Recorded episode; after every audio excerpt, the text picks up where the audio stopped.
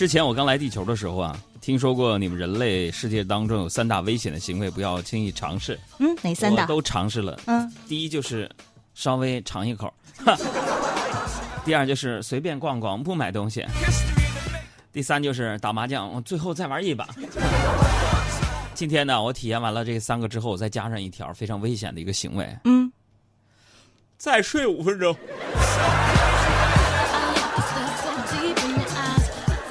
呃，小爱知道，早晨因为我睡过头了，我迟到了，就被领导抓住批评了一顿。今天开会呢，是接受完教育回到工位上，我就开始思考，啊，你们说我每天起早贪黑的工作，几年如一日，没有节假日，没有年薪、探亲假。我认为，如果说按时上班那么重要，我觉得以后按时下班也同样重要。所以我今天决定，朋友们，我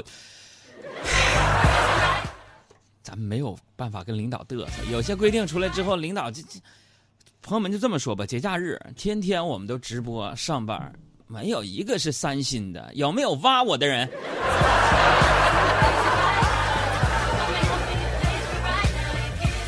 想到我自己努力，还有早晨因为迟到罚的二百块钱，我心里边非常痛心，啊，所以呢，我有一个非常非常大的一个感触要跟大家分享一下。不管是男人还是女人，床上说过的话不要当真。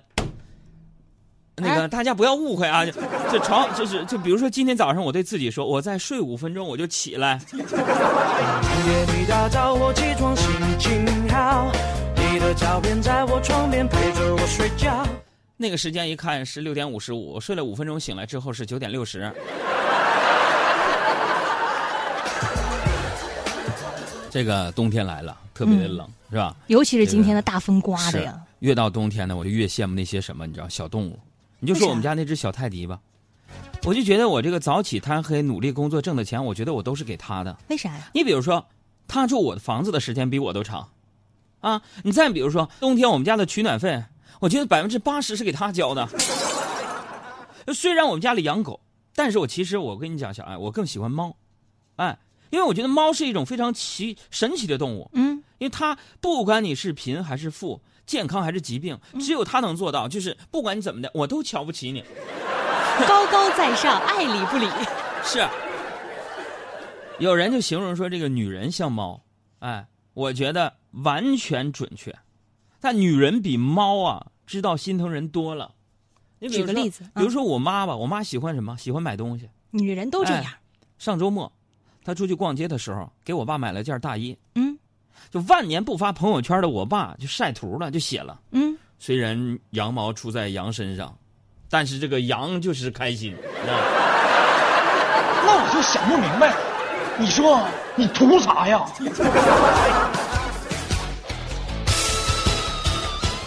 除了这个猫，我再说说喜欢的动物是什么？就是羊啊，是我第二喜欢的动物。怎么说？有时候甚至我就是能超越猫在我心目当中的地位，因为它。不像猫那么爱搭不理，是这样的，就是说羊毛能够给我们取暖不说，嗯，羊肉还好吃，对吧？昨天呢，有个土豪哥们儿啊，他叫我们到他家里聚餐，嗯，啊，就问吃什么，对，我说大冷天咱吃羊肉吧，嗯，然后他跟我说他不会做，于是呢，就是我就跟他说了我会做嘛，我说你这样你不会做，你这这笨蛋玩意儿，这样你把食材给我准备好，我来做，啊，厨师。前天等我到他家别墅的时候，我一进门，嗯，看到一只活羊拴在院子里边。朋友们，别说宰了，我打我都打不过他。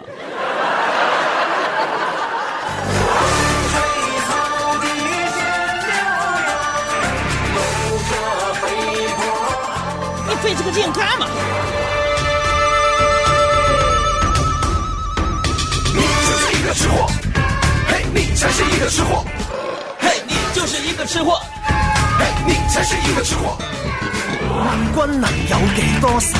有记牛肉大馒头，民以食为天，滋味停车闻香下马。甜豆腐脑，咸豆腐脑，粽子放肉还是放枣？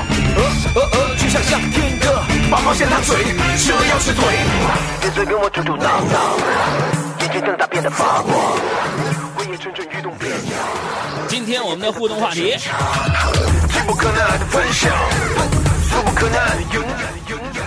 你最想跟谁去吃什么东西？为什么呢？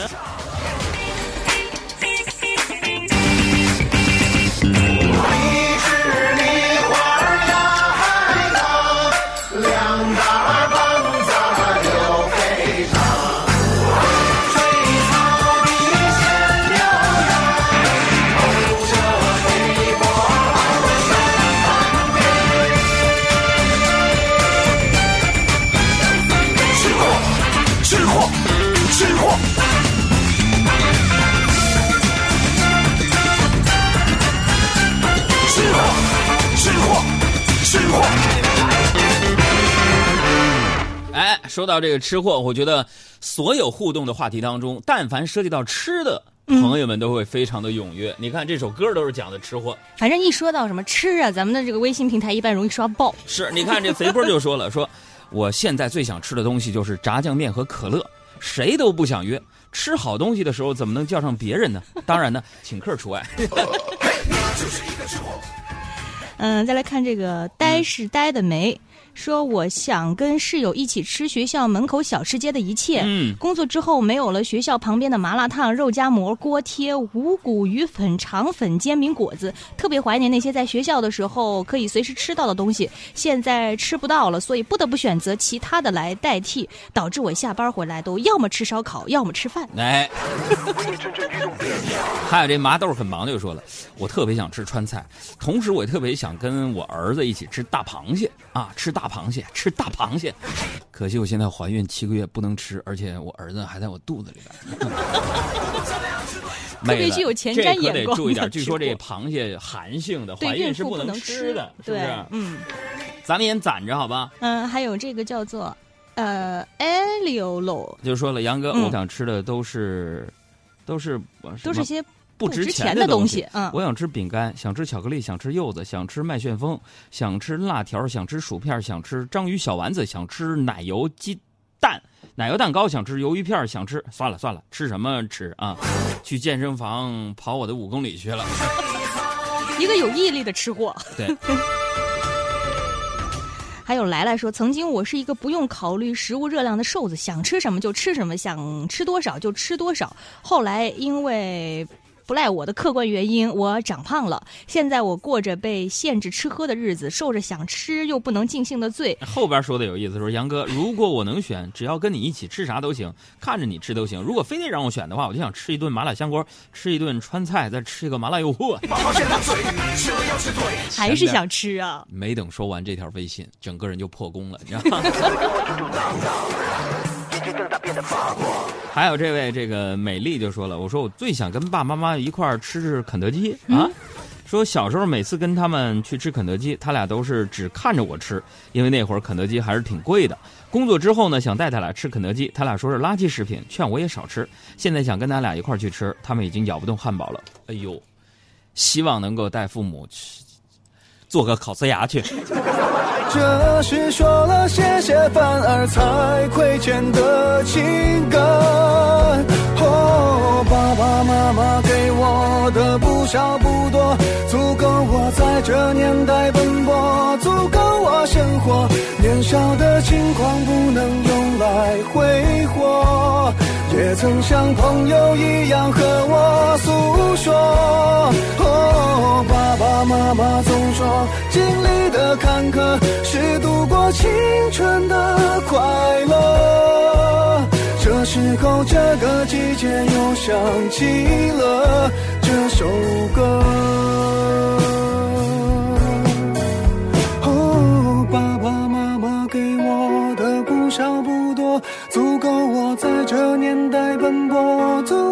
生活。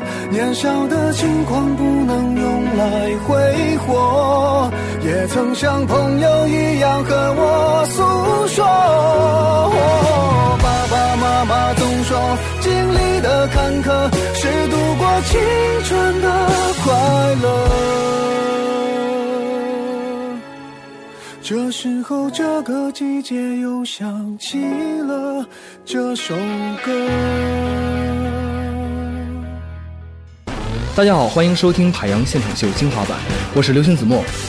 哎呀，咱们说回来啊，咱不说吃的这个事儿了，我再说点别的啊，就是我发现我们节目里边土豪真的特别的多，这个但是有的时候我就不懂你们这些有钱人的生活，啊，我是总觉得就是，呃，有些人说这我就不要你的礼物了，我想吃什么吃什么，直接叫外卖不就得了吗？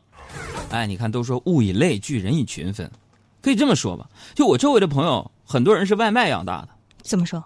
我最近呢，就是我们电台附近，咱不开了一家面馆吗？嗯啊小赵就再也不叫外卖了，每次不是加个卤蛋，就是加个鸡腿儿啊，因为那里边有一个小姑娘特别漂亮，她说想留下很好的印象去搭讪，是吧？啊，今天中午啊，小赵非得拉我跟他一起去啊，收钱的姑娘看见小赵来了就问说，呃，先生，今天你是加鸡腿还是加卤蛋呢？形成习惯了。小赵嘴角微微上扬，暗自窃喜，心想这个小套路奏效了，人家果然记住我了，是吧？不是鸡腿就是卤蛋。哎。然后我在旁边看得清楚，那小赵那是想，是吧？引起那小姑娘的注意嘛。嗯。于是我上前一步，主动抱小赵，我说：“姑娘，这么的吧，今天能不能你给他加个微信？”不是。简单点，说话的方式简单点。哎，你这整那些这样，咱能干什么？所以你们看出来我这个人什么毛病？性子急，脾气直，有话直说，憋不住啊！我真的就看不惯这些就是说话办事拐弯抹角的人。周末我在家休息嘛，就看着我我妈啊，一脸愁容，我就问她怎么了，她就跟我说，说我周围朋友都在带孙子。感觉自己很孤立，暗示你呢。我说你你想要咋的？然后我妈就说了，我什么都不想要，我只想带孩子。你怎么回答？我说我说妈，那你可以去当月嫂啊，带不完的孩子还能挣钱，是吧？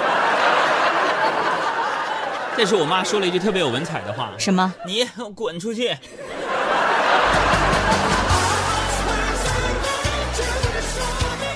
所以这女人，你看，甭管多大岁数啊，就喜欢玩矜持。是吧？有啥话不直说，非得含沙射影让你猜。你比如说，如果有女人问你说你喜欢什么样类型的女人呢？是吧？朋友们，这明显就是一道送分题，是吧？普通男人可能会回答啊，我要求不高，你这样就行了。嗯。哎，今天我们教别人说话的一个课程当中有一个知识点，下一次如果你遇到一个女人问你说你喜欢什么样类型的女人，你们杨哥我是这么回答的，说我要求很高，嗯，至少得是你这样的。你看。同样的意思，不同的表达方法，结果一定不一样。对，所以你想学习怎么样提高说话技巧，给我们公众账号回复阿拉伯数字二，我教你。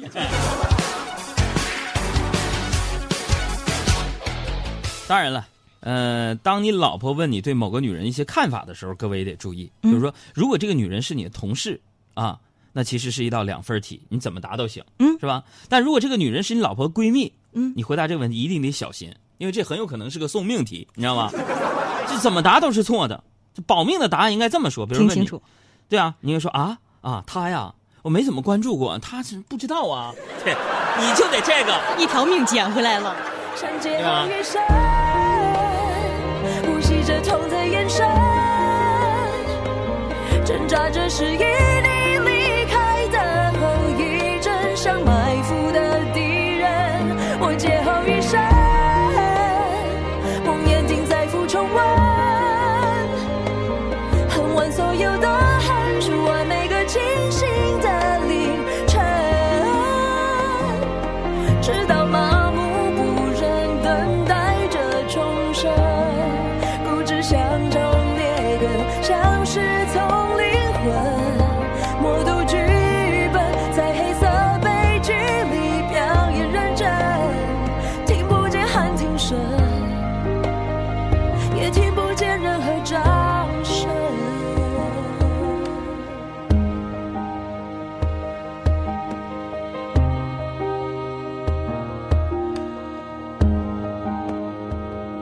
像劫后余生，